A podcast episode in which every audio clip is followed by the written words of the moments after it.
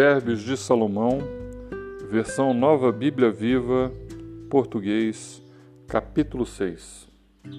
Meu filho, se você se ofereceu como fiador do seu próximo por meio de um aperto de mão, dando a sua palavra, você agora está preso nessa armadilha.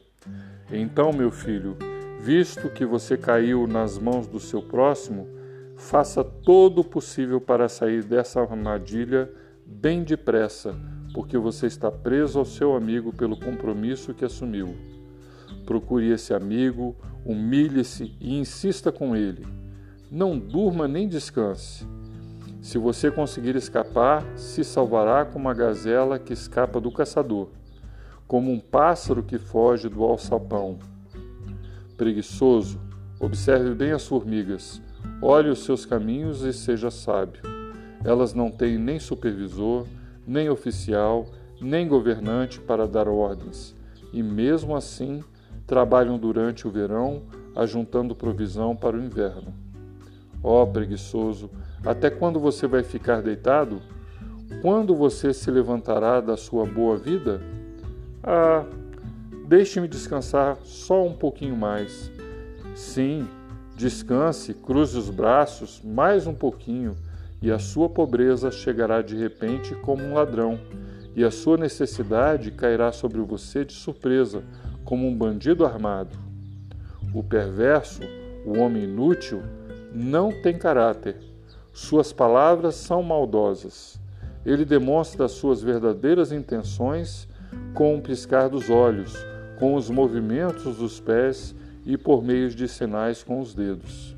Seu coração está cheio de engano ele passa o tempo todo planejando novas maneiras de fazer o mal e espalhar o ódio entre outras pessoas.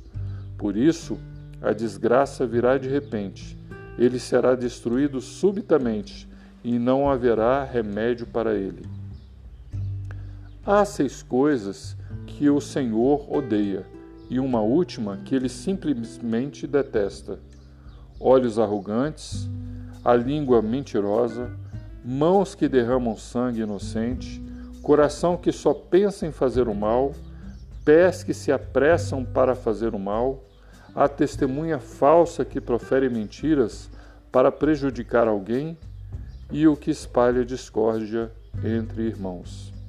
Meu filho, obedeça aos mandamentos do seu pai. Nunca deixe de seguir os conselhos de sua mãe. Grave as ordens de seus pais em seu coração, tenha-as sempre diante de você, e elas servirão de guia para os seus passos, dando-lhes um sono tranquilo, e a cada novo dia lhe ensinarão o que é certo. Pois esses mandamentos são como uma lâmpada, as instruções como luz, as correções da disciplina são um caminho para uma vida feliz para evitar que você seja vítima da mulher imoral e das palavras doces e mentirosas da mulher adúltera.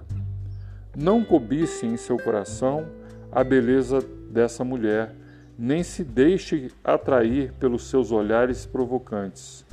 O preço de uma prostituta se reduz a um bocado de pão, mas a mulher adúltera, que trai o marido, anda à caça de vidas preciosas. Pode alguém colocar fogo no peito sem queimar a sua roupa? Pode alguém andar sobre brasas sem queimar os pés? Assim acontece com alguém que rouba a mulher do outro, outro homem. Ninguém que a toque ficará sem castigo. Os homens não desprezam ladrão que rouba para saciar a alma, quando ele rouba para matar a fome. Porém, se for apanhado em flagrante, terá que pagar sete vezes o valor que roubou, mesmo que para isso seja preciso vender tudo o que tem. Só mesmo um homem sem juízo seria capaz de roubar a mulher de outro homem. Só mesmo alguém que deseja destruir sua própria vida faria uma coisa dessas. O seu destino será o sofrimento, e a sua vergonha nunca se apagará porque o marido traído ficará furioso, dominado pelo ciúme, não terá misericórdia quando se vingar. ele não aceitará qualquer pagamento, nem os melhores presentes acabarão com sua raiva.